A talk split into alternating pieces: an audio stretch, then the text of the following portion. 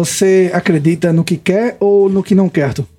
Acho que nos dois, né? Acho que a gente acaba acreditando nas duas coisas, no que quer e às vezes tem E que até no acreditar que no não que quer, não né? quer E tu, Hugo, acredita no que quer Eu só ou no que... acredito no que eu não quero.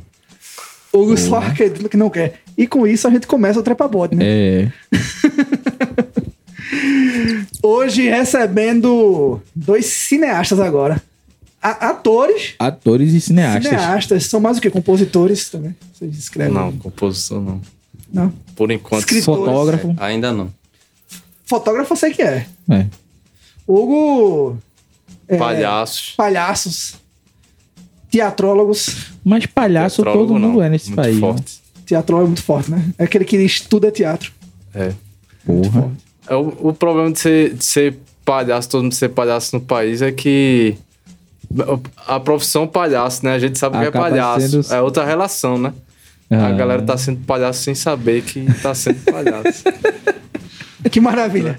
Então, a, a realidade do palhaço que sabe que é palhaço e o palhaço que não sabe que é Que é palhaço. palhaço. Claudinho, tu é um palhaço que sabe que é palhaço ou tu, ou tu não sabe É, que tu por ser brasileiro, a gente sabe que é palhaço, agora sendo que um palhaço não, não formal, né? tem realidade da tua palhaçaria. É. Eu quebrei a quarta parede.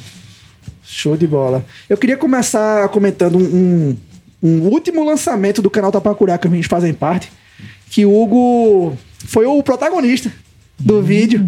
Que eu esqueci qual é o título daquele do, vídeo que vocês postaram. Inclusive, façam já o jabá e comentem sobre a, a ideia. Que até ele faz uma crítica severa à Netflix. Tá lá no vídeo. Oh, é. É o repórter Malvadão e o Jornal do Fim do Mundo. O repórter Jornal malvadão e o Jornal do Fim do Mundo. Por que tu é malvadão? Diz aí. Ah, porque a gente tem que dizer algumas verdades, né? E aí. tem esse requinte de crueldade, dizer algumas coisas assim. É, foi um projeto que nasceu da Audi Blanc daqui, do município. É, eu já tinha vontade, assim, de trabalhar um pouco na lógica do palhaço. É, feito vocês comentaram aí, a gente já, já trabalhou com isso no teatro.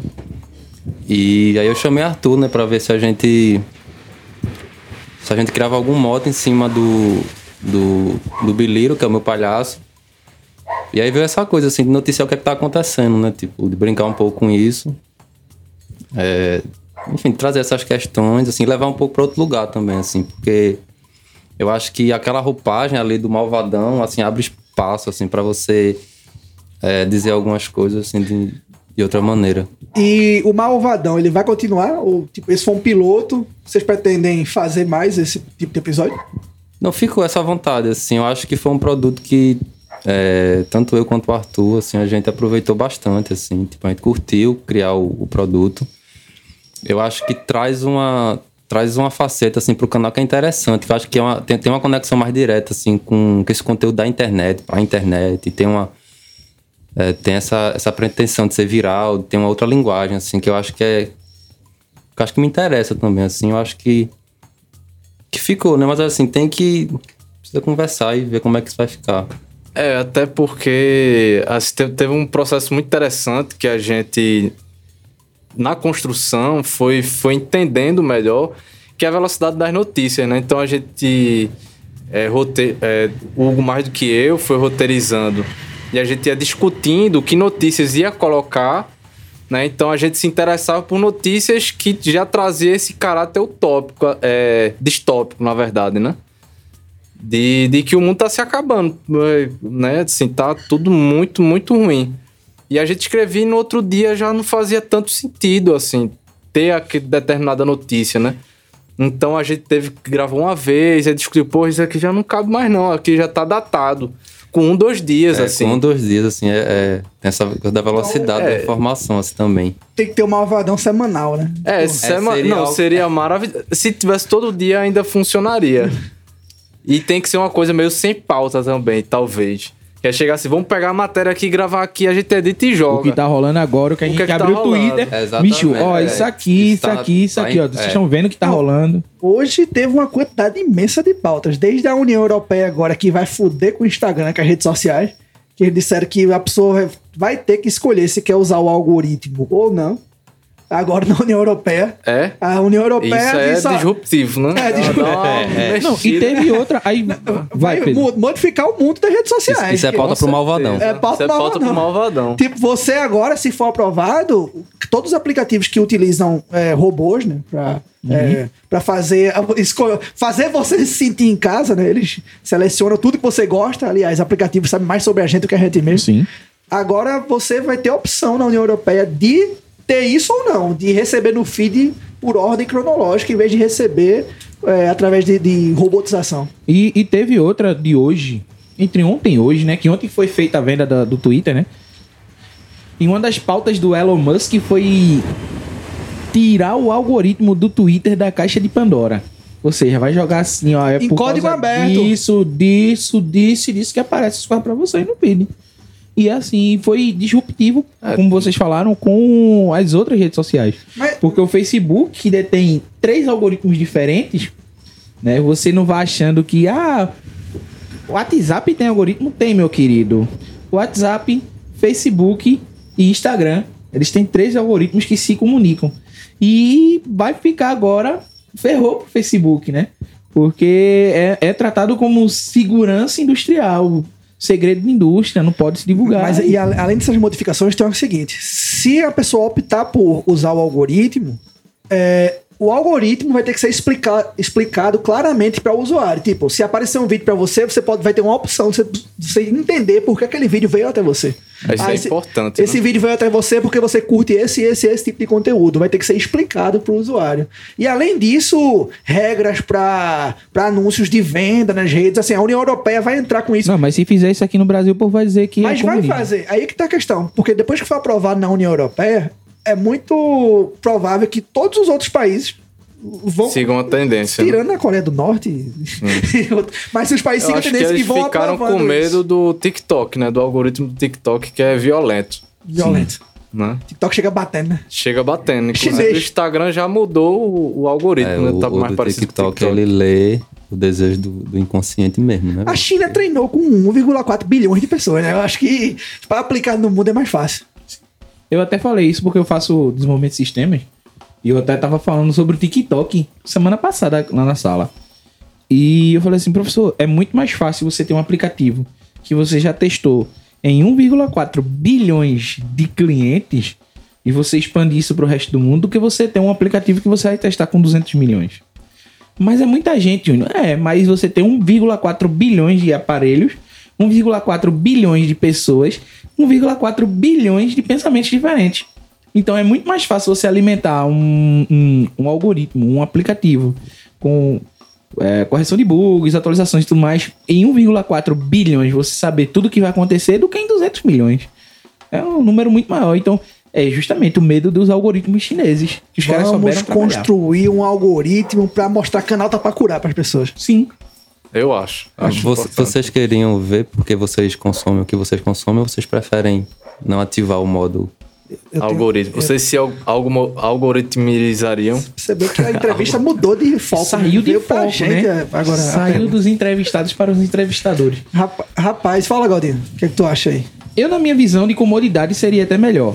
Em questão de comodidade, o algoritmo ele quebra, ele adianta muita coisa para o próprio usuário, né? Imagine que você está assistindo um vídeo, sei lá, de comédia, um, um, um- stand-up no Instagram, no Twitter, enfim, em qualquer rede. E você começa a curtir, ele vai entender que você gosta muito de comédia. Então ele vai começar a lançar para você e você não vai precisar nem pesquisar. Né? Tem, eu até falei pra minha namorada, disse assim, amor, eu não sigo algumas pessoas no Instagram. Por quê? Porque tudo que eu quero daquelas pessoas eu não preciso procurar. Eles chegam até mim. Entende? Só eu assistindo os vídeos, aí eu entro naquele mundo do, do loop infinito do Reels do, do Instagram. Esse é E eu foda. começo a assistir e começa a aparecer os vídeos das pessoas que eu não sigo, mas eu gosto dos vídeos. Das temáticas do vídeo. Tem uns caras, tem umas pessoas que ensinam sobre alguns sites na internet que é pra facilitar sua vida com alguma coisa. Eu não sigo essa galera. Eu vou lá, ó. O fa- Mas será que não é deixar muito, a vida muito passiva? É, então, o fato de você poder escolher se quer ou não já é uma coisa boa, né? Eu acho ótimo. Eu acho. E assim, é, às vezes a gente também se perde num mar de informação. Eu fico, eu fico- eu tô fazendo um exercício antissocial. Eu desativei todas as minhas redes sociais. o Twitter tá ativado pra não perder a conta, mas não tem nenhuma postagem, não tem nem. A, não, não tô nem vendo, não tem nem. A, a gente tá lá no celular. E aí eu percebo que o excesso de informação que eu tinha, hoje eu consigo selecionar muito mais através de podcasts. Eu, eu seleciono os podcasts que eu quero escutar e eu tenho acesso a notícias muito mais organizadas pra mim do que antes. É, é, Você recebe tanta informação às vezes na rede social que você se perde um pouco, assim, não consegue focar na notícia. Eu tenho essa impressão. Não sei se vocês têm essa impressão também. Não sei, às vezes eu fico pensando que pode criar um, um falso senso de realidade. Não sei, assim, se você só Na consome... verdade, a gente já ultrapassou o limite do que a gente poderia controlar os algoritmos. A verdade é essa. A gente já passou esse limite do que a gente poderia controlar nos algoritmos. O algoritmo agora ele é, auto, ele é retroalimentado. Ele se auto. é, como é que eu posso dizer assim? Ele É se tipo uma autoalimenta. Skynet. É um- tipo uma Skynet. Ele vai saber. É, virou vai uma saber- linguagem de internet, né? Virou Eles são- língua. O... Inclusive as profissões, elas né, meio que precisam do algoritmo hoje. Sim, toda ela precisa. Até a gente na divulgação do podcast precisa do algoritmo, né? Porque se você, por exemplo, o cara, você é usuário do, do Spotify ou do Amazon Music, enfim, qualquer outra plataforma de, music, de, de música e tá procurando podcast. Pá, pá, pá. Ele vai. Primeira coisa que ele pergunta é: selecione. Quando você cria uma conta em qualquer coisa de música, ele faz assim, música de vídeo. Selecione alguns temas que você acha legais. Um, dois ou mais. Ali o algoritmo já tá funcionando. Ele já tá se alimentando do que você quer. Quando você escolhe, sei lá, o, o, o podcast do Mano Brown, um exemplo, ele já sabe que ele tem um gênero, um subgênero, um subgênero, e todos aqueles ali estão interligados. Então ele vai começar a voltar pra você, ó, esse podcast aqui surgiu hoje, ou faz um ano que surgiu. E olha, vê. Ah, eu quero só, sei lá, de notícia. Ele vai começar a mandar um monte de podcast de notícia pra você. Qual, assim, dentro das plataformas, qual a, a melhor experiência que vocês têm com algoritmos? Eu vou contar a minha. A minha melhor experiência é com o Spotify. Eu acho que é a melhor. Eu, por exemplo, tem uma coisa que o Spot- Spotify faz que eu acho sensacional. Você gosta muito de uma música específica, às vezes. Aí você quer encontrar músicas iguais a ela. Ele tem uma opção que você tem a rádio da música. Você aperta, entra na rádio da música e é selecionada músicas daquele estilo pra você. Então, assim, daquele estilo, daquela linguagem, até a letra, eles vão buscar algo parecido. Eu acho que algumas funções de algoritmo do Spotify são muito boas. Né? Pra vocês, assim, qual é a melhor experiência que vocês têm com o algoritmo? A melhor experiência que eu tenho é o YouTube. Eu acho que é a rede social, inclusive, que eu mais consumo, que não deixa de ser uma rede social também, Sim. né? Que você tem É uma rede comentário social. e tudo mais, né?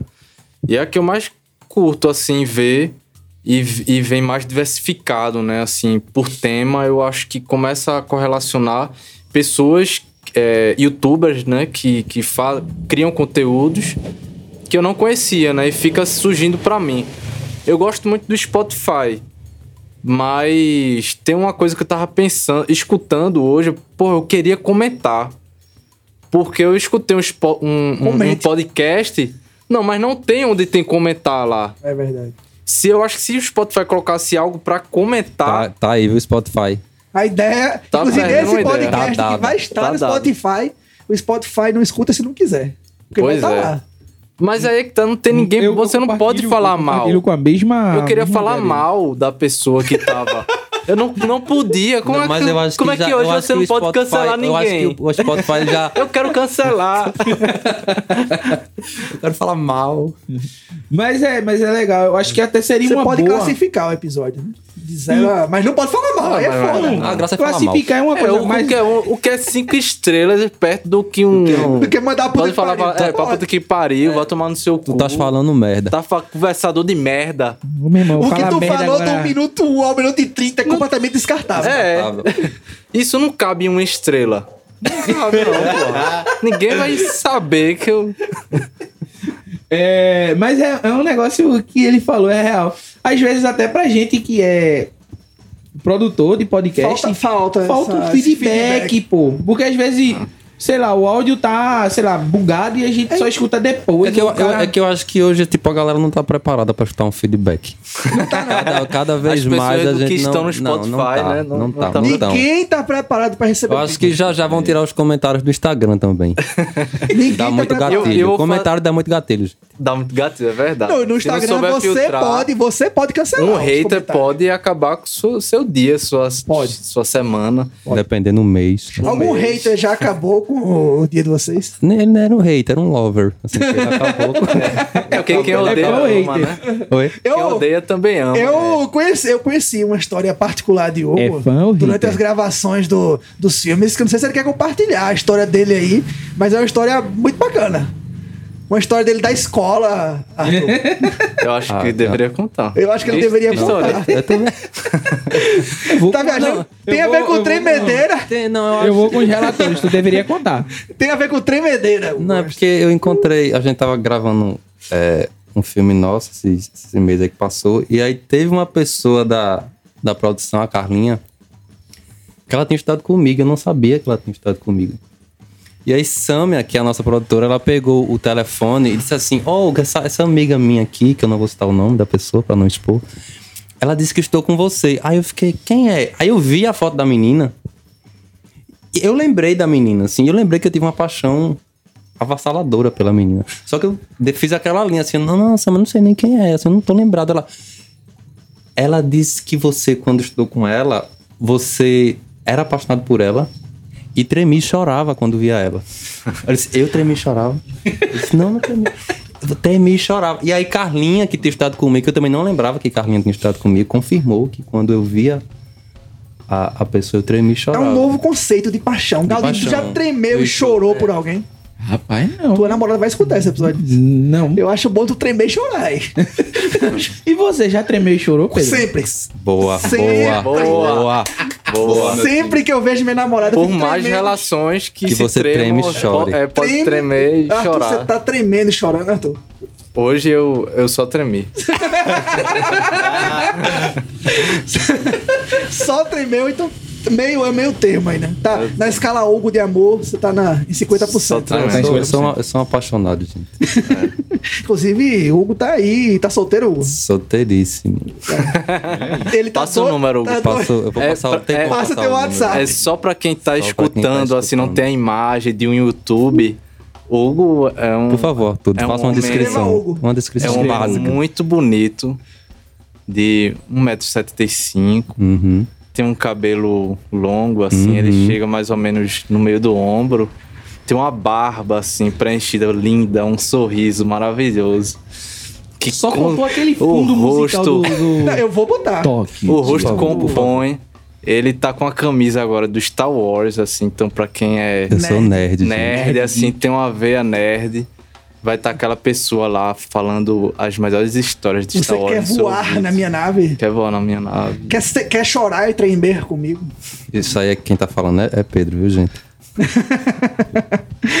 É, aproveitar a história do tremer e chorar, surgiu num set de gravação e aí eu tive o prazer de participar com os meninos fazendo E cap- tremer e chorar também? Não, eu não tremi e chorei nesse filme, mas posso tremer e chorar nos próximos.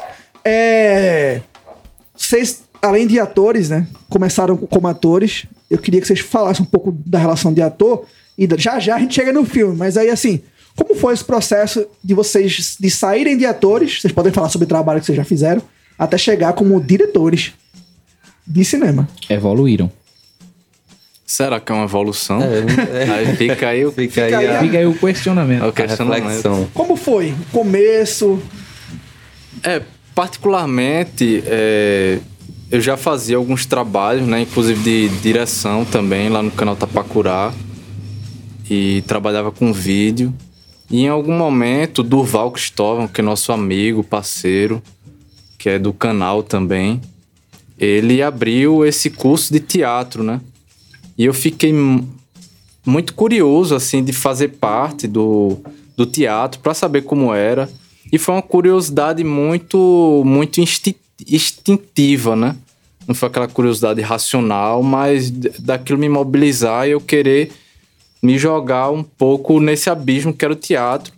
E só depois de alguns anos eu descobri que, que realmente era um abismo, assim. E que é muito difícil de sair dele. E às vezes você é quase uma profissão maldita, assim, porque no sentido que mexe muito com você, né? Você vai escalando, você vai mexendo o que você tem de dentro, encontrando esses pequenos personagens que você vai fantasiando ao longo da sua vida. Então, nesse processo de, de, de teatro, como me formando como ator, eu fui me deparando com essas máscaras, né? E é muito doloroso, assim, muito divertido também. É, e a gente, a gente fundou, né, criou o grupo, o Círculo Mágico da Cabriola, fizemos algumas apresentações aqui na cidade, a gente estudou profunda, profundamente a obra de, de Romeu e Julieta, né, de Shakespeare, a gente apresentou em algumas comunidades, mas pulando um pouco, que não é o objetivo né, do, do, da pergunta, é, na, na questão do, do filme, né? Que a gente começou a. É, se a gente. Quando a gente começou a construir o filme, pelo menos eu particularmente, além de pensar como diretor de fotografia, como diretor, a gente também assinou a direção de arte do filme. Então você, eu me colocava ali na posição de ator, né? Se eu fosse ator, né? O que seria interessante?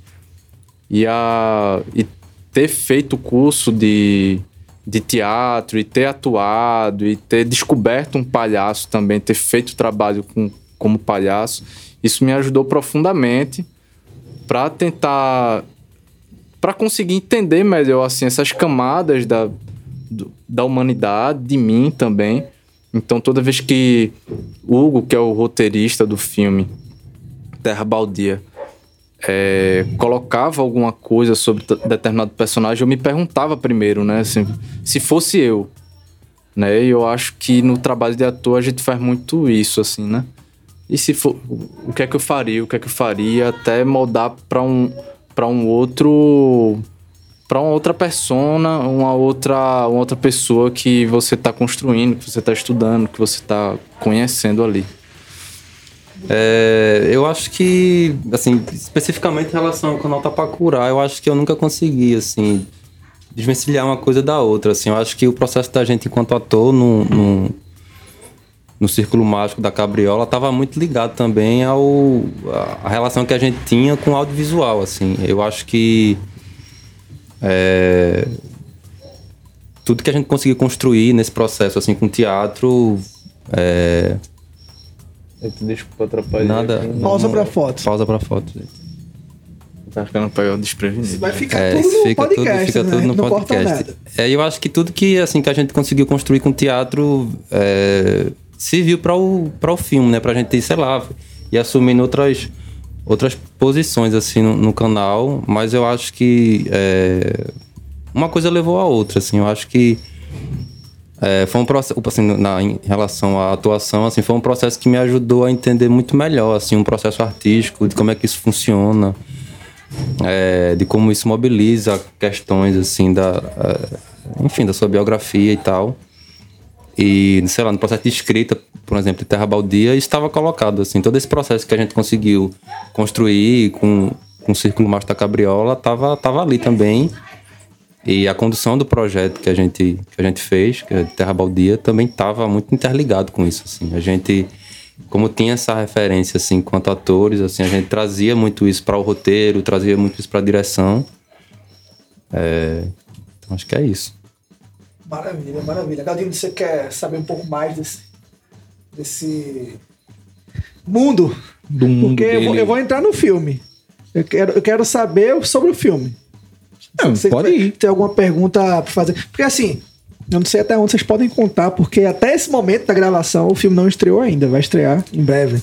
Mas eu queria que vocês falassem sobre o filme, sobre o processo de escrita, como vocês chegaram na ideia, o que vocês faziam juntos, como foi uma Minha direção pergunta dupla. mais é pelo filme, mas aí. Sim. Mas pode. É, você pode falar sobre o processo assim, de, de construção do filme, depois se quiser falar um pouco sobre o roteiro também. Não. O, que, o, que, assim, o que o Terra Baldia traz pra gente? E o porquê Terra Baldia? É, o porquê Terra Baldia. É, o processo de escrita assim do filme é, ele já vinha sendo gestado há um, há um tempo já assim É, eu lembro que ano passado é, Duval abriu uma oficina de roteiro é, que enfim a gente do Círculo Mágico fez outras pessoas também é, participaram e eu acho que uma coisa foi linkada à outra assim porque eu já vinha nesse processo de escrita assim é, era um, esse ro- o roteiro Terra Baldia era um roteiro que, que tem um caráter autoficcional, assim, um pouco mais, mais forte. E aí, na medida que eu entrei na oficina, eu fui trazendo um pouco mais da técnica, né? Assim, de como é que como é que aquela história que eu estava querendo contar se estruturava narrativamente e é, muito embora não tenha trazido para essa oficina de roteiro o Terra Baldia, tava a gente tava trabalhando outros textos que a gente criou lá no, no processo. Mas assim, essa oficina especificamente me ajudou a estar construindo toda essa todo esse enredo, assim, é, porque Terra Baldia, eu acho que faz um tempo que eu tô com esse com esse apreço pela terra, assim, por isso que por tudo isso que é terra.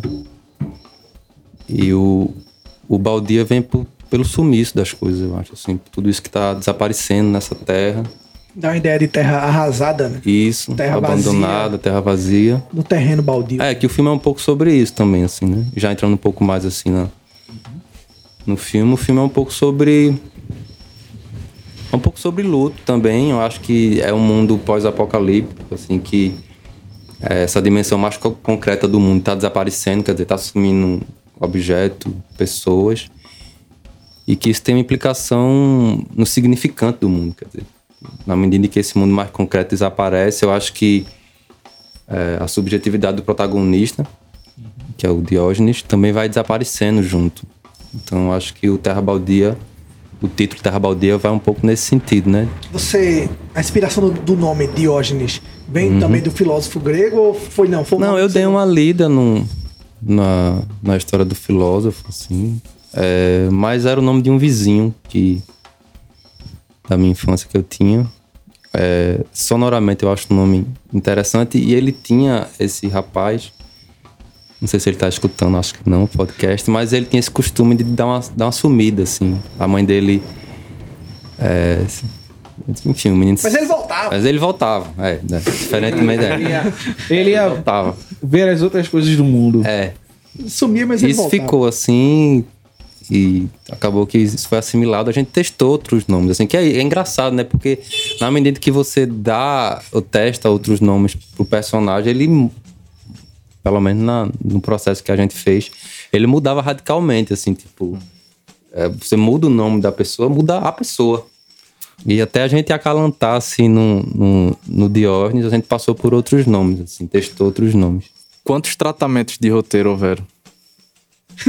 É, pra Arthur eu mandei, acho que foi 19, né? 19 roteiros. Pra mim. Pra mim. Pra, pra Arthur. Pra tu. Porque entre um tratamento e outro, a gente, né? Ele, Arthur sempre, é, sempre dava.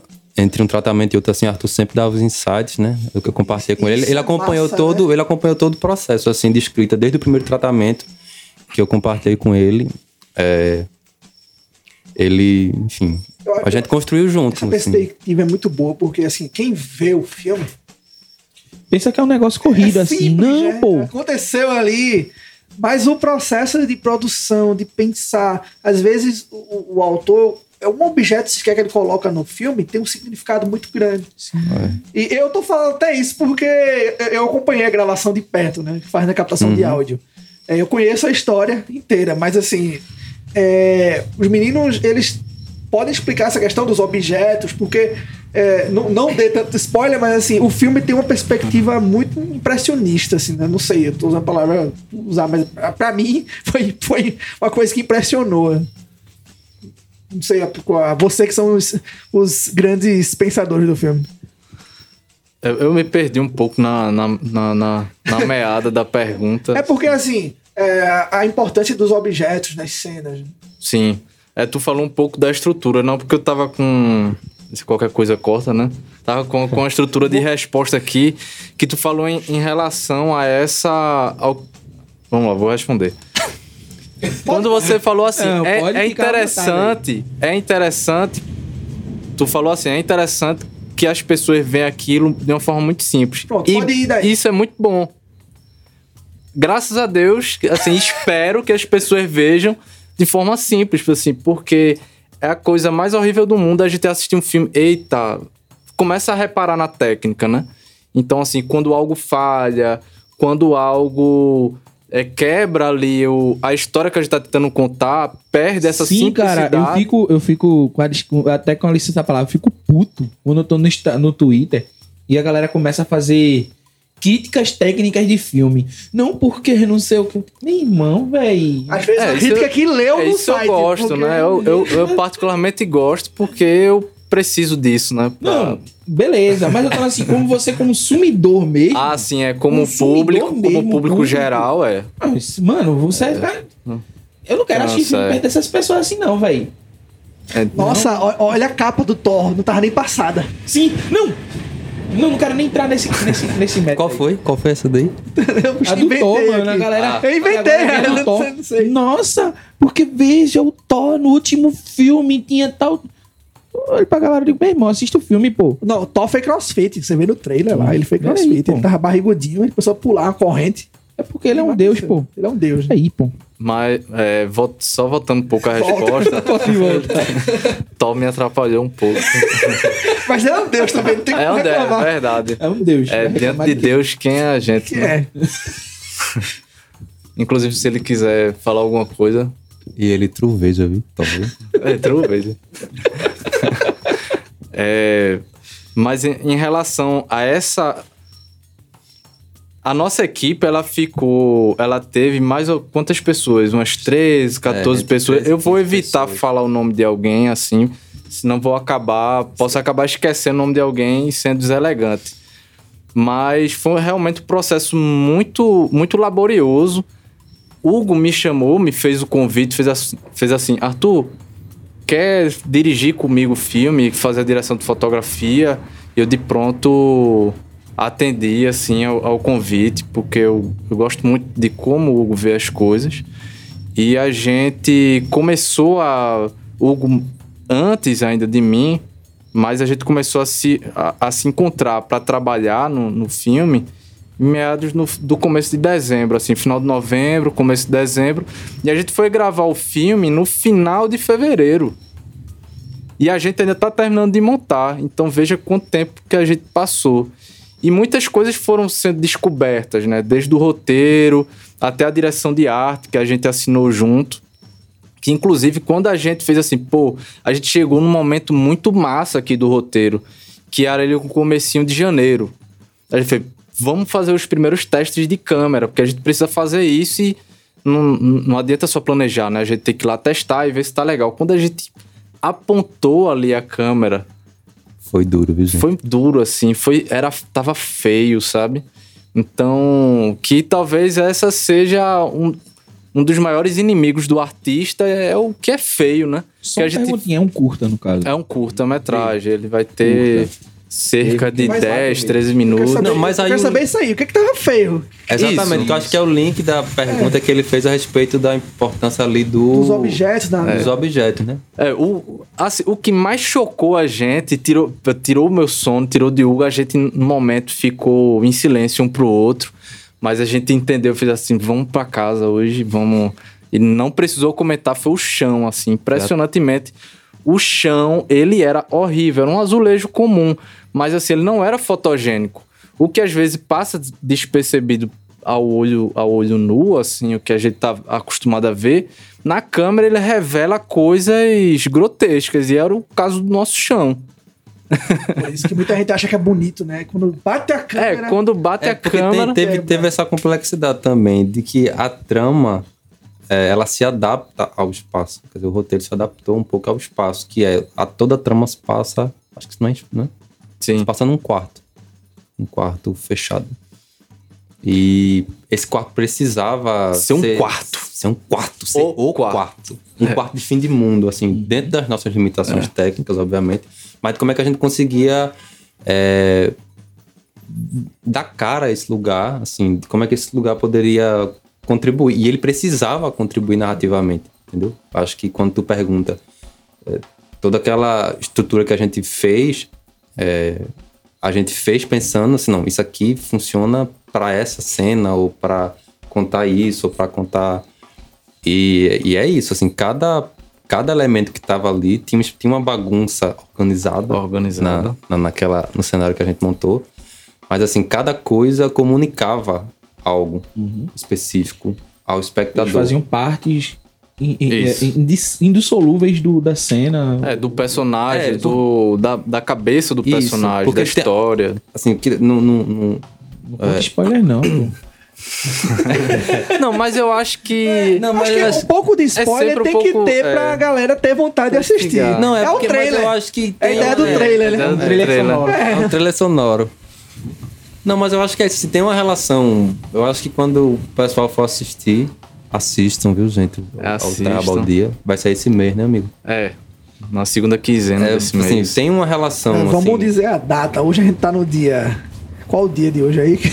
Eita, a gente tá em abril equipe. ainda. né? Hoje é 26 de abril. Hoje é Não, 26 sai de maio. abril. Ah, perdão, isso. Segunda quinzena de maio, assistam Se- Terra Baldia. Vai estar no YouTube do canal No YouTube Tapacurá do canal Tapacurá. em maio de 2022. E dois. Dois. Esse tô ano, perdido mês o que ano vem. já. Porque se alguém for assistir o episódio no ano que vem, É Trepa Body, verdade, já passou, já pode assistir. já, Boa, pode, já tá boa, disponível Já tá aí. Disponível há um ano já. Já tá disponível há um ano. Inclusive, vá lá agora no Instagram, coloque arroba canal Tapacurá. Curta lá o, o, cana, o canal pra ficar. Siga, né? Pra ficar acompanhando Siga e ative as a notificações. estreia. Isso. Inclusive, aproveitar para fazer o jabá, vocês podem contar um pouco de outros trabalhos, resumidamente, que já estão no YouTube do, do Tapacurá. Que assim, tem eu próprio, que a gente falou do. Né? O, o- Um o- Repórter Malvadão. Repórter o Malvadão. Tem filmes, Tem, tem, tem, um tem curtas, série, tem documentário. tem programas de entrevista, tem um monte de Isso. coisa lá. O que é que Tem- tem lá pra ver? É, é um- é um streaming É um streaming Gratuito. gratuito. vitoriense. Vitoriense. Vitoriense. Inclusive, é, no Repórter Malvadão, a gente faz uma severa crítica à Netflix. que eu Fica aí gostaria de, de, Reiterar essa- de, de reiterar. E eu acho que por conta dessa crítica, Caiu 30% você vê das ações. das ações da Netflix. Isso ninguém tá falando. Ninguém. Ninguém tá Mais de falando. 200 mil Isso é assinantes. pauta pra Malvadão, hein? Isso mesmo. Chegou lá. Olha chegou aí. lá já. Chegou Chegou, lá. lá. Olha aí, o Trepa Body Depois trazendo que- o insight do novo. Não, depois que saiu o Malvadão, a Netflix caiu a dele Caiu. abaixo. Caiu, 200 porque a gente fez uma severa crítica. Criticar essa Olha coisa, aí. não compartilhar. já já dá pra isso. fazer um novo vídeo. E eu acho que aqui a gente pode abordar mais um pouco, pelo menos uma vontade que eu queria ter, fe- ter falado lá era o seguinte: existem plataformas, Zé, qualquer coisa corta, piratas Não vou cortar, não. na internet. Tem uma muito boa chamada Streamio, que você consegue assistir HBO, Sim, eu uso. Netflix, olha aí. Opa. Olha aí. A pirataria E a gente faz parte uma crítica. Porque eles. Ó, ó a palhaçada que eles queriam fazer. Eu não posso. Eu tava entalado. Eu não posso. ter- eu paguei a Netflix, eu não posso compartilhar agora a minha assinatura pro meu amigo. que- que não pode. Aí eles é queriam. minha. A assinatura é minha, não é Eu deles, compartilho não. o que eu quiser. É o que eu quiser. Eles querem impedir isso. Fica registrado mais uma vez a crítica. Não sei se. Dona tem Netflix. Eu não Dona sei se tu Netflix. tem a ver essa questão do, do compartilhamento, é porque tinha uma galera que desenvolveu uma plataforma em que, tipo, ó, galera, eu tenho uma assinatura no Netflix. E A quero rateava, né? E quero dividir. É, tem. Tem um site Quanto pra é? isso. Então, um não sei aplicativo que é o. Como é o nome do Eu não sei se tem a ver com isso aí. Cotas. É o. Cotas. Eu tenho um aplicativo que você bota lá e divide com gente do Brasil inteiro. Cara, É, pô. Você paga 10 reais, Deus. tem todo Você cadastra o seu cartão de crédito é, lá. E é qualquer streaming. Você cadastra o cartão de crédito, você paga. Tipo, já vem descontado. Você só paga a quartinha. A Dividido por quartinha. quatro. Ah, E, o- e o site fica com uma pequena porcentagem, né? Tipo, ele, ele bota um pouquinho mais caro a, a assinatura como um todo pra ter o lucro dele. E Pô, aí faz você paga, tipo, em vez de pagar 45, paga 10 e fica com uma abertura pra Netflix. Aí. Então, tipo, eu não sei se é O por causa ninguém disso. contava com a inteligência Aí. do povo, né? É, Ninguém imaginou o brasileiro. Com Não, eu, eu me lembro, tu falou isso, eu me lembro do cara que. Eu não me lembro quem era o, o, o filho da mãe que tava falando na internet. Que ele foi morar na, Inglaterra, na Alemanha e foi baixar um filme. Chegou uma dívida lá de 360 euros pra ele pagar. Ou foi o irmão dele. Porque lá não pode pirataria, né? Aí o que foi que o irmão dele fez? Baixava o filme no Brasil, jogava no Google Drive, ele ia lá no Google Drive, baixava e assistia o filme. O brasileiro, ele é. Ele, tá consegue quem? burlar o que não dá pra burlar. É porque tem uma quantidade de liso por metro quadrado muito grande, né? Tem- Tem que ser criativo. A pirataria na. China, na Índia, é, gigante- é gritante Sim. também. É, só todo país pobre pirateia. Não tem como Sim. né, piratear. E outra, a Netflix já, já anunciou é, redução dos valores da assinatura já anunciou, tudo por conta do, vídeo do Malvadão, Malvadão. Já anunciou redução da. Novos planos mais baratos, onde Com você propaganda, né? assiste propaganda. Só que é, Aí eu vou pagar pra assistir propaganda. Mas aí ele é bem mais barato. É tipo. Barato, a- a- É 50 centavos? Não, a Prime faz isso, a Amazon. Ele- É 50 centavos. Não é propaganda, mas ele bota um trailer do próprio filme, do Que dá pra pular na ao mesmo Que dá pra pular na mesma hora. Mas, Mas É faz. só uma divulgaçãozinha e você aperta lá. Plum. Pois Então é. assim, eu quero saber, eu vou pagar pra assistir propaganda por 50 centavos? Agora, diga quanto você Diga- paga no canal Tá Pra Curar. Tá aí. Nada. E aí, Nada. Tem como dizer E dou a dica, ainda pode botar o ADBlock Nada. no Google Chrome Nada. e não tem nem anúncio. Então, É verdade. fica aí a dica do canal Pra Curar, que é muito maior do que a Netflix, né? E eu, é eu, eu ouso dizer que dependendo da produção é muito melhor. É, Dependendo do que você assiste. Dependendo do certeza. que você assiste, Tem muito é filme ruim na Netflix. Tem. Tá aí. Fica, fica essa, essa crítica. É, essa crítica Nossa. construtiva. É, e essa dica também aí, a Netflix de. Se, se tivesse comentário no Netflix, Arthur com certeza É. colocaria. Eu colocaria o comentário. Eu ia assistir filme ruim só pra falar mal. Aí o cara bota, meu irmão, quer dizer que vocês estão ganhando pra fazer merda, é? Justamente. Como eu faço pra recuperar essas duas horas da minha vida que eu perdi aqui nessa merda? Mano, mas imagina, velho, se tivesse um negócio desse.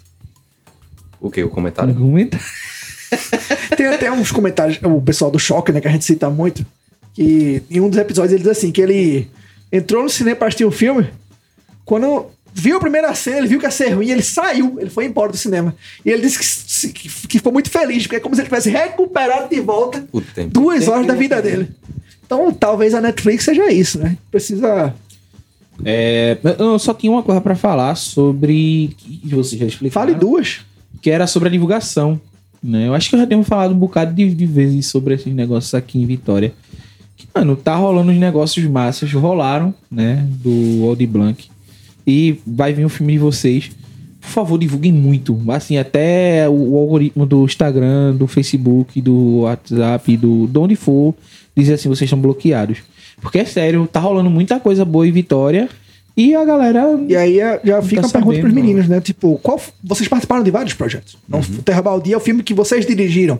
Mas eu A queria tá que vocês. desse, eu é, eu, que- eu queria que vocês comentassem os outros projetos que vocês Sim. participaram agora. E qual foi a importância desse edital, né? Da Lei Aldir Blanc, até porque o, ó, estão desmontando já a Lei Rouanet. O governo tá desmontando. Faz tempo. E a Aldir Blanc é provável que não sobreviva há tanto tempo assim. Então, assim, qual foi a importância dessa lei para principalmente numa cidade que não que não investe em cultura, uma cidade que não tem é, essa essa vamos dizer assim esse talento, não tem talento para turismo, não tem talento para É, não tem, talento tem, pela ineficiência dos poderes públicos. Ju- Justamente, tem potencialidades inexploradas.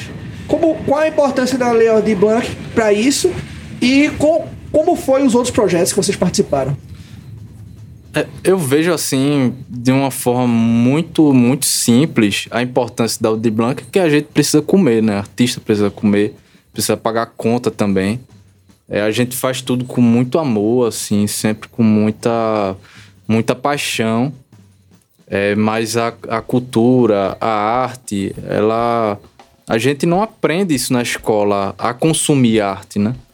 Então, muitas vezes a gente fica preso num trabalho assim, a gente é artista e precisa fazer algo muito mercadológico para conseguir ali equilibrar as contas, né? Fazer um pouco de um e fazer um pouco de outro. Porque é como o Pedro falou, assim, vocês falaram, há uma incompetência de uma forma geral do Estado em fazer com que a gente consuma cultura, né? Com que a gente consuma arte. E é muito, muito importante que isso que, que isso seja incentivado, né? Porque isso ajuda na construção nossa, assim, quanto ser humano, né? Assim, lidar com coisas, a arte de uma forma mais sublime, né? Assim, que coloque a gente numa outra em outras camadas de pensamento, de, de sensação. E isso é muito importante, né? Pra gente deixar de ser um pouco carne, assim, ser mais alma, né? E, acho, e é muito bom quando isso acontece, quando há esse, né, esse meio de campo entre o Estado, entre a gente, e, e, e é muitas vezes que paga ali o, o músico, né? Paga, paga o ator, paga os filmes, paga a fotografia, paga algo mais autoral, né? Sim. Do que a gente tá consumindo só aquilo que é tipo assim, o safadão. Daqui a pouco a gente tá fazendo todo, toda a linguagem artística um pouco do safadão, assim, um pouco de algoritmo. A gente tem que, dança, tem que fazer o quê? Dancinha do TikTok pra, Exatamente. pra ser É, visto. O que eu falei, eu- foi até uma coisa que você falou muito legal. Porque assim, eu falei que a gente já chegou num ponto muito distante de, de contornar essa vida de algoritmo, né? Mas a gente também pode alimentar o algoritmo com isso que a gente que vocês estão fazendo, com Sim. esse, esse tipo de vamos lá, botar um nome de cultura alternativa, né? Fora do mainstream. Tira daquela, daquela visão do que o povo quer que você cante, do que quer que você, que você dance, do que quer que você assista. É, só filme de herói ou só filme. Não. Tem outros filmes. Tem a galera do Independente que tá fazendo aí. Por que também não alimentar essa, essa galera, o, o, o, algoritmo com esses conteúdos? Tu entende? Isso, porque tem- assim, tem uma falsa impressão, principalmente de uma ala que política assim brasileira, que tem um pensamento que o artista ele é parasita de, é, de incentivo do Estado, né? Tem uma, uma impressão absurda sobre isso. Porque assim, no momento que a gente é pago para fazer um trabalho, que o imposto é gasto ali para a gente fazer, esse trabalho está sendo devolvido para a população também, né? Então, Diferente desse político. E aí, Diferente desse e aí político tu falou uma palavra critica. muito boa, que é parasita. E aí a gente pode dar a ideia do, do filme Parasita. sim, Contar um- uma pequena historinha pra voltar pra isso aí. A Netflix começou essa coisa do streaming sozinha, reinando. E nisso ela aglomerou conteúdos de vários canais, eles não tinham suas redes. Hoje é, a Disney lançou dela, a, a HBO lançou dela, tá todo mundo lançando, a Disney inclusive tirando coisas que a Netflix, que a Netflix fez que era da Disney, e todo mundo pegando o seu. A Netflix começou a perder é, conteúdo para outros streams e olhou para o mercado asiático. E nisso achou uma fonte que é a Coreia do Sul, onde o governo financia com muito dinheiro a cultura. Sim. E aí ela achou um filme Parasita que ganhou o Oscar. A Netflix achou uma série que foi o maior fenômeno, um dos maiores fenômenos de série do mundo, né? Que é o Round Six.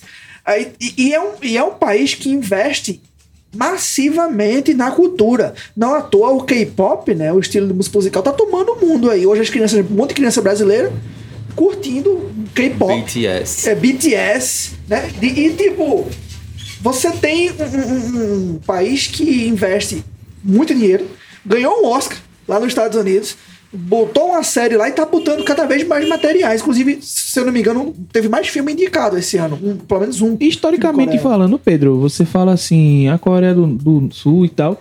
Mano, a gente se esquece, quando a gente fala isso, a gente se esquece, por exemplo, da, do- da máquina de propaganda norte-americana durante os anos da Guerra Fria. Pois é. Que eram bancados, filmes que eram bancados diretamente com dinheiro do governo, pô. Pois é. O Entende? Rock, o Top Gun. Top, mano, Top Gun é o mais claro de todos, pô. Que 007 tinha essa coisa, né? O, o- nem se fala. Então, assim, querendo ou não, necessita do aporte do governo mesmo. Pois é, Né? Querendo ou não, é uma, é uma passada da economia. pois é. né? Precisa ser. E aí eu queria. Faltou a segunda parte, assim, como foi os outros projetos? Vocês participaram, né? Se puder falar um pouquinho dos outros projetos que vocês também trabalharam nessa, nessa, nessa fase agora, né? Desse ano. É, com Aldir Blanc, nessa, nessa segunda edição, além do Terra Baldia, eu participei de um outro de um outro curta, que vai sair pelo canal também, que foi o projeto é, Manhinha, o nome do projeto. A gente vai convidar, né? As diretoras. Isso. Pra, tra- pra também fazer um episódio com elas. Sâmia, Kel, Kel. que escreveu. Uhum. É, também teve uma, uma peça que eu produzi, é, que ela foi exibida acho que umas duas semanas atrás, na Casa Mosaico aqui no bairro, que foi a Ex Quadros, que o Duval Tá no YouTube. tá no YouTube também, do canal Tapacurá.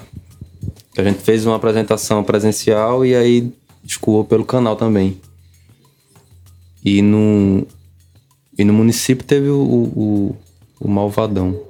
E é que dizes, cinzas. É, também teve, uma, teve um outro curta aqui também financiado pelo município, que foi o Equidizes de Cinzas, né? O nome do, Isso. do filme, que também já já deve estar saindo.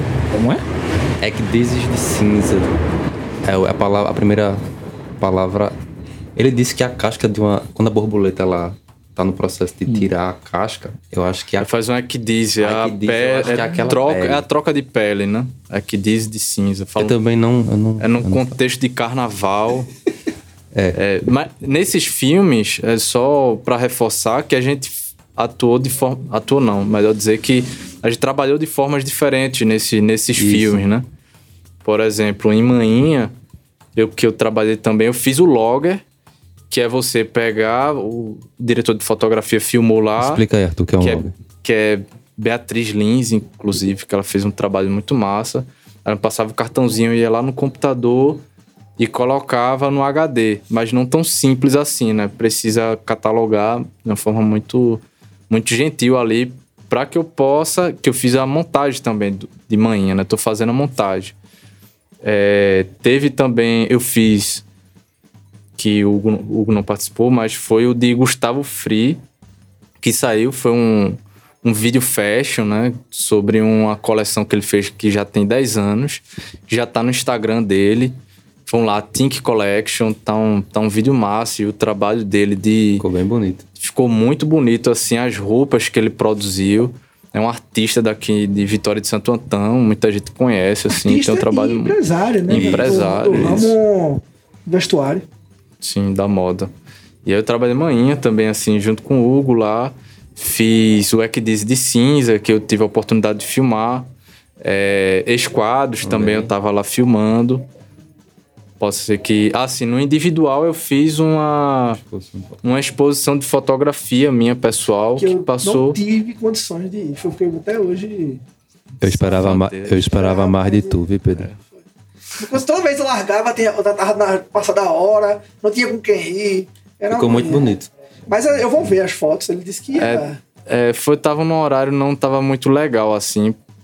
Mas eu ainda vou continuar expondo, provavelmente na Casa Mosaico, mês que vem. Aí eu- A gente ainda não tem um- uma data específica, mas já aproveitando aqui o espaço, para dizer que a Casa Mosaico é uma casa cultural de um amigo nosso, Edson Ribeiro e Cadu Salles, que fica lá na Bela Vista, e ele tem feito. Eles têm aqui feito. na Bela Vista. Aqui na Bela Aqui Vista. na Bela Vista, isso.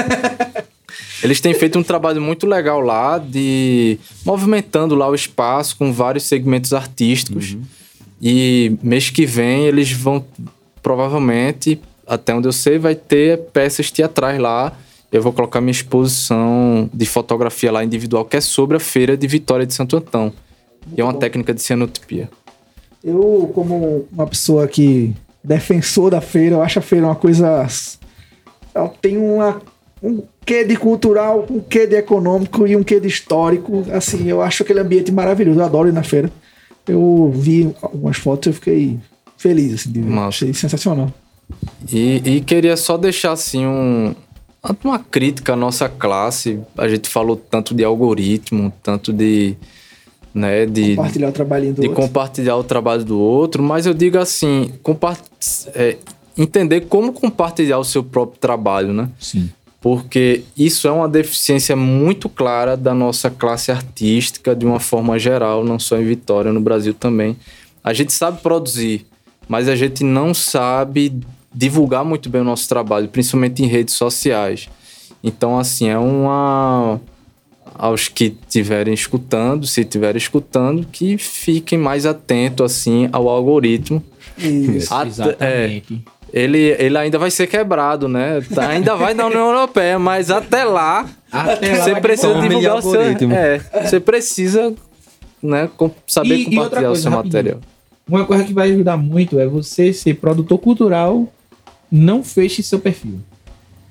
Deixa ele Verdade, aberto. verdade. Porque se você é produtor cultural, você vai estar publicando lá nos seus stories o seu trabalho. Você vai estar botando no seu feed. Como é que você vai querer que outras pessoas vejam se ele é bloqueado? O cara tem que pedir a você a solicitação para você aceitar a pessoa. Tô falando do Instagram. A pessoa aceitar, entrar no seu Instagram pra ver, meu amigo, não vai rolar. Pois é. Vai. Eu queria perguntar a Hugo Tavares, Arthur Moura, o que é que vocês estavam fazendo durante a briga entre Pierre E ao seu e Valença. Alceu Valença? Essa aqui é uma pergunta clássica, tá? A gente quer saber, assim, verdadeiramente, Verdadeiramente. Rapaz. onde vocês estavam, o que vocês estavam O fazendo. que, é que tu tava fazendo? Vocês lembram disso? Não lembro. Não tem como não lembrar, velho. que eu acho que foi um evento que marcou mesmo, assim, né? A história Sim. do carnaval vitoriense, assim. Essa notícia ocorreu, eu não tava na cidade quando aconteceu. Pra você ver como foi o impacto dessa... Dessa briga. discussão, Dessa peleja. dessa peleja. Dois titãs, né? Dois titãs. Eu tava na- em Tamandaré. A notícia chegou lá. E na época ela não chegou pro telefone. Ela chegou no boca a boca. Que é um meio. meio Por que mais- choras WhatsApp e Telegram? Entendesse? Como Se é tivesse o WhatsApp nessa época. Da boa. Se tivesse o WhatsApp Aprende nessa 2022. época, saía no Fantástico. Aprende 2022. E tu, Arthur? Tava onde? Rapaz, eu. até agora. É, não, eu. Lembrou onde é que É, ele tô- tava? Justamente, porque assim, inclusive tava pensando na primeira pergunta que Pedro fez no começo. Que você acredita no que você quer ou que- no que você não quer? Fica, tu ficaste nessa Porque pergunta, eu não foi? fiquei nessa pergunta e talvez eu É, passe muito tempo nela. Pedro Porque alugou um, um apartamento alugou na mente um triplex. é, porque assim, eu tenho uma memória muito clara de estar lá. Eu tava No na meio da- Tu tava Não, na eu eu tava. vi. Eu tava. Eu tava entre Alceu e Pierre. Entre os dois trios. Eu tava lá entre os também. dois. Não, um era um trio e o outro era um palco, pô. Então, entre o palco e o, e- e o trio. E É um Pierre bom, conversava com o Alceu, Entre o eu, o eu trio. levantava a mão e fazia, não, não briguem, gente. E ninguém me escutava. Agora eu não sei se isso é verdade. Entendeu? Ficou, Fragmentado. Ficou fragmentado. Eu Isso é olhava o pra tu o quer seu. acreditar. É, eu olhava pra Pierre. E Pierre discutindo um com o outro. Rapaz, eu, eu tava na, na briga, é eu isso. tava. Certeza. Eu tava assistindo o show de Alceu. Eu tava naquela elevaçãozinha ali, na- de frente ao Itaú, que é pra ver melhor o palco. E quando começou a briga, eu olhava pra um lado, olhava pro outro, fazia. Ih! foi, foi Não, eu não tenso. tava em Vitória também, não. É, outro grande evento vitoriense, a Cheia de 2005. Como vocês viveram aquilo? Essa aí foi Essa foda, você não Essa pode. da gatilho. É, da gasolina não pode inventar muito, não. Não pode inventar muito. não. Essa eu me lembro claramente. É, estava. esse eu lembro claramente também. Eu tava saindo da escola, lar- a gente largou mais cedo, né, na época, por conta da cheia. E eu, pela primeira vez eu atravessei ali a avenida com água nas pernas, né? E adolescente ali era, era engraçado, passando ali com os amigos, nossa, não sei o quê. Aí eu fui pra casa e só aumentava, né? Só aumentava, só aumentava. E eu fui de curioso, fiquei no meu bairro ali circulando muito tempo, assim, olhando ali aquela catástrofe. E quanto mais olhava, pior ficava, porque assim, ele chegou perto de casa, não, não chegou a ameaçar a minha casa. Eu moro ali na Rua Amarela, então Desceu chegou. a ladeira ali, né? Desceu a ladeira, já deu quase na metade da ladeira da, ladeira da Rua Amarela. E ali colocaram um jet ski pra pegar as pessoas, né, que estavam é, correndo risco de vida, que estavam desabrigadas e tudo mais. E sempre alguém falava assim: não, mas ali atrás tá de tal forma, ali tá pior, ali tá pior. Aí eu fui na. Jet ski. Isso, eu fui ali na Caixa das Almas, num beco que tinha ali perto da Caixa das Almas, lá, lá por trás de casa, e lá dava pra ver um panorama assim horrendo, que era a largura do rio que não tinha fim, que tava tudo cheio e que dava pra ver a favela ali do perto do, do rio toda inundada. Dava pra ver pessoas assim na em cima da casa esperando Alguém ser resgatada. E nesse, e nesse onde a gente tava e onde essas pessoas estavam esperando ser resgatadas com telhados quebrados e tudo mais, no meio do rio mesmo passava geladeira, passava bicho, passava sofá. Então assim, era um era aterrorizante, era aterrorizante. E até depois assim, quando a cheia passou, que a gente foi ver, ficou aquele lamaçal, né? Uma verdadeira terra baldia ali de lama e terra arrasada. Qual a tua memória, Hugo, dessa, dessa catástrofe vitoriense? É, eu também tava. Eu lembro de sair da escola, assim, eu, no tempo eu estava no potencial. E aí eu lembro que. O lado tremia e chorava. Tremia e chorava. E, ma- mas eu lembro, assim, de contornar, assim, toda a cheia, assim, onde tava alagado. Vim pra... Eu morava aqui na Bela Vista e eu morava no primeiro andar aqui na Bela Vista. Que é um bairro bem mais alto, né? Aqui na cidade. E eu tinha o quinto, 9, 10 anos, assim. Eu lembro de ficar com muito medo da água chegar na Bela Vista. Assim, Tamanho de foi a tam- catarse do tamanho- né? então, assim, o burburinho. E sempre tinha aquela história, assim, quando. Eu, eu não sei, assim, se vocês escutaram isso, mas a barragem estourou. Sim. A barragem estourou, viu? Saía a barragem que estourou. E ficava aquela coisa É, assim. foi a galera dizendo que era barragem de Águas Claras. Né? Eu Não sei de onde era a barragem, mas tinha uma barragem nessa, nesse lugar. drama em algum Ou seja, é a versão vitoriense das, do estouro da barragem de Tapacurá do De Recife. 70. De 75. Eu lembro de ter escutado isso. E eu ficar com medo, assim, sei lá, com 9, 10 anos, ficar com medo dessa água chegar na Bela Vista. assim. Tipo, chegou na Bela Vista meio que pane, é, global. Acabou o mundo. é. Acabou o mundo. Acabou o mundo. É, É igual a, a inundação de, do filme 2012. é por ali. É por ali. Chegou na Mas Bela- é isso, era- eu acho que foi o, o, o, o disse-me disse assim, eu Você- lembro da você- pessoa. Você é criança também. Isso é. Painho, Painho tinha uma oficina, rapidinho, Painho tinha uma oficina ali naquele beco do bode. Né? E os caras conseguiram pegar dois peixes. pô. Da, da água que chegou, subiu. E os caras conseguiram pegar dois peixes. Foram pra onde? Pro bar. Né? Levaram pro. peixe. Lógico, o meu peixe com pinga. A gente sempre tem essa coisa de, de, assim, trazer esses eventos, esses eventos que são muito marcantes, né? A perspectiva é que esse, esses podcasts vai ficar ali como, um, de certa forma, um, um- um pedaço da história. Sim, né? um pedaço da história de A gente vai Vitória. resgatando essa. E aí, queria ter mais algumas perguntas, Leandro, certo? as perguntas clássicas. né? Tipo, é, qual é. O que existe de mais nostálgico pra vocês em Vitória? O que é que tra- traz mais nostalgia dentro de Vitória pra Que vocês? você olha assim e faz. Putz, velho, isso é. Tá aqui, Aqui, é. ali, a criancinha, eu me rolava no chão. É, eu acho que de nostálgico pra mim, pessoalmente, foi a morte de Dr. Ivo, talvez. Talvez seja uma memória assim um pouco além da cheia, né, assim que é muito muito forte, mas veja como é, são duas tragédias, né? Mas Vitória é cercada de tragédia também, né? É, foi lembrar é lembrar da morte do Dr. Ivo. É, um- é, é poder trocar de nostálgico pra memória marcante, né? Memória marcante. É porque nostálgico tem uma certa afeição, né? Afeição, A memória, sim, né? é. Aí vão Uma- dizer uma que eu sou mórbido. Coisa tão boa ver aquele homem morto, branco, as pessoas chorando, sendo carregado. É porque, Arthur, assim, do tamanho. ele Porque era, foi ele era uma assustador. entidade, porque, né? é, ele, pra quem não era. conhece, o Dr. Ivo foi um grande político, assim, no sentido de todo mundo idolatrar muito ele. Ele, ele é da família de, de Agrailson, né? E ele era muito querido, ele era médico e, e ele fazia um trabalho de assistencial na cidade muito forte, muito intenso. Então as pessoas tinham um carinho absurdo, né, assim, por ele. E, e quando eu- ele morreu, eu lembro que o meu pai levou a gente no velório, né? E chegando lá no Leão, é, tinha uma fila, assim, na minha cabeça, é fila quilométrica, assim. Mas realmente, outras pessoas falaram que tinha muita gente ali. Mas na minha cabeça era uma fila muito grande, assim, de pessoas indo ver aquele caixão e aquilo marcou muito forte na minha cabeça, né? Doutor Ivo foi uma espécie de padre Cícero de Vitória. Boa, Pedro. Sério, uma perspectiva. Pegou porque, pesado, Porque pô. vê, não, vê.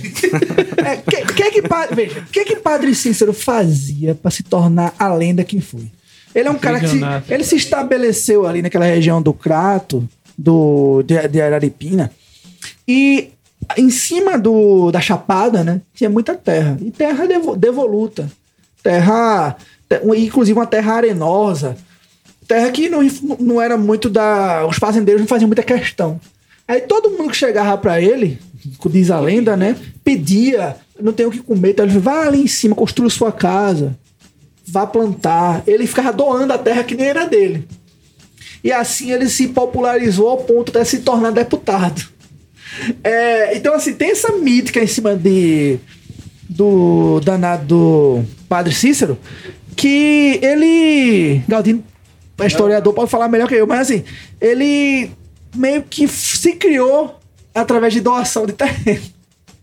E Dr. Ivo tinha essa aura, assim, de. Eu lembro, eu criança, na barraquinha do meu avô, uma pessoa chegou pedindo se não podia ajudar pra pôr uma chapa. E ele fez: vai lá em Dr. Ivo, peça a ele que ele arruma uma chapa pra você. Eu tenho isso na minha memória. De criança, assim. Até hoje. Então, assim, eu fico meio que. É, o que eu também tenho na minha, na né? minha mente, eu não acompanhei o governo do Dr. Ivo, né? Se eu acompanhei, eu era muito novo, enfim, não chega a ser isso tudo. Mas o pessoal fala que ele tinha uma parte de uma, de um ambula- uma central de atendimento dentro da prefeitura, né? Se você chegasse com o seu filho passando mal e ele estivesse lá, ele já, É 2022, é? ele já chegava e, É 2018. Dois- ele já chegava e atendia. o Hoje em dia lá. não tem mais Dr. Ivo, mas tem a filha do prefeito. Você pode chegar lá. Pega essa denúncia.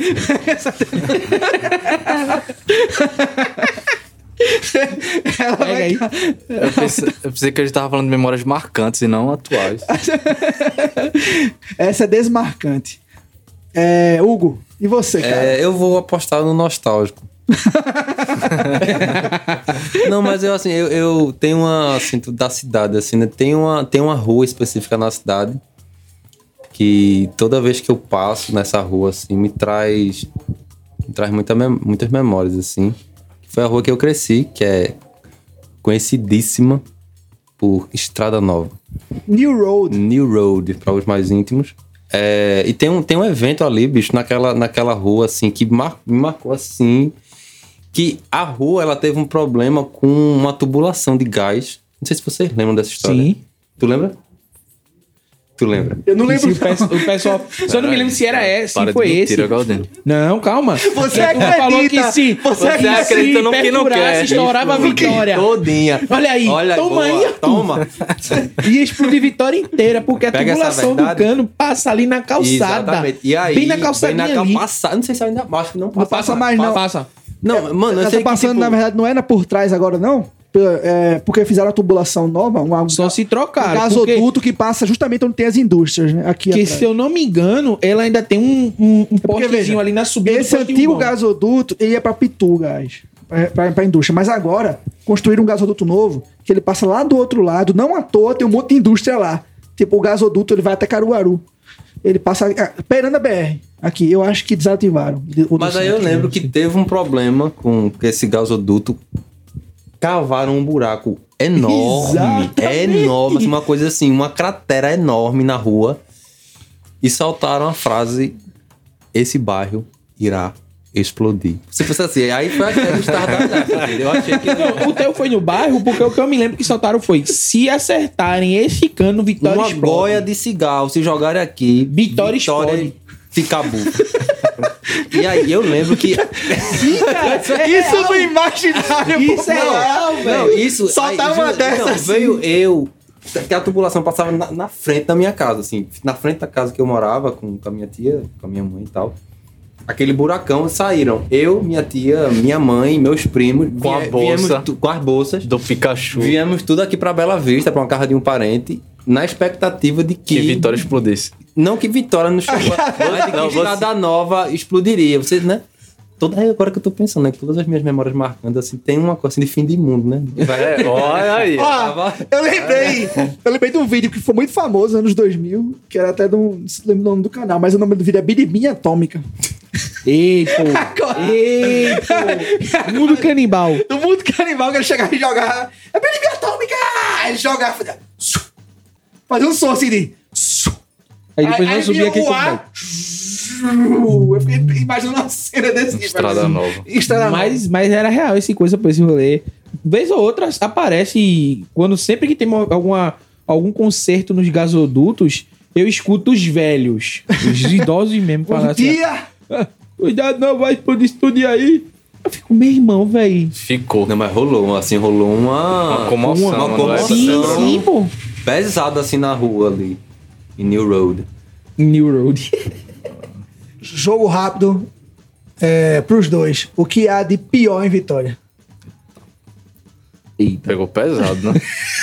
Acho que poderia ser um podcast só sobre coisa. Só essa pergunta. Não, é o pra que há. o- o- Uma coisa só. Só uma? A gente só pode escolher uma. Fica à vontade pra, Porra. pra indicar mais. Abrir a exceção. É, Qual mas eu- é, não, não tem como dizer que não seja política da gente, assim. Acho que não- eu acho que eu não consigo, não conseguiria dizer outra coisa, né? Porque ela é a fonte e acaba sendo a fonte de tudo que é de ruim aqui, né? É uma das piores educações, uma, uma das cidades mais violentas, né? Então isso isso vem da política, né? Recentemente na Câmara, o cara questionou, dizendo que era uma inverdade que Vitória estava entre as 10 cidades mais violentas no Brasil. Ele tá certo. Não é entre as 10, é a décima primeira. Puta, deu a porra. Então, Aí, esse pô. título, Fake news. nós não Pega temos aí, ó. mais. Pega aí. Somos. Estamos entre as pô. 20. Não entre as 10. Ou às 15. Ou as 15. Ou as 12.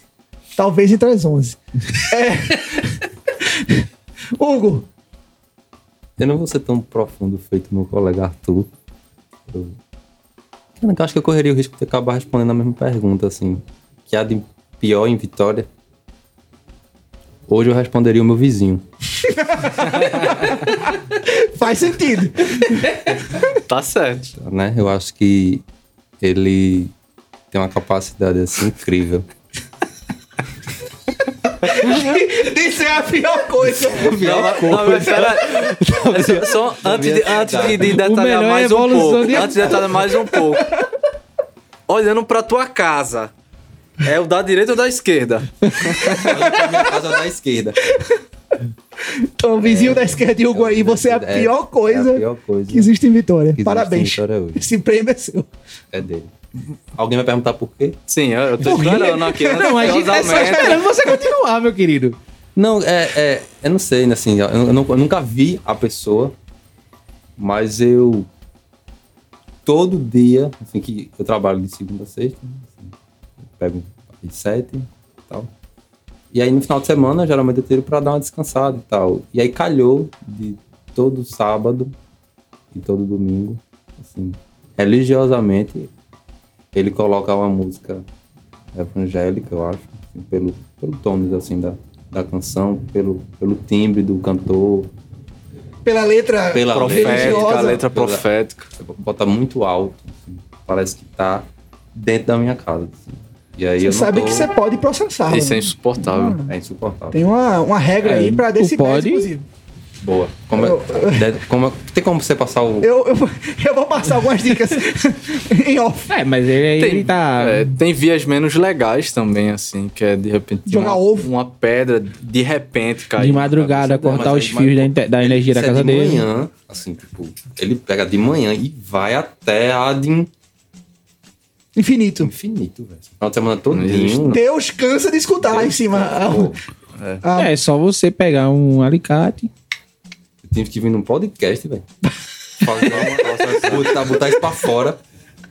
Acho que a gente poderia escutar esse podcast na porta dele. Boa, bem alto. Na tua casa. boa. Ah, Bem alto. Eu acho uma. Um Né? trio. Bota um carro de som na frente da casa dele e liga. Escutando o podcast. Podcast. Que tal? Uma ideia, galera. É.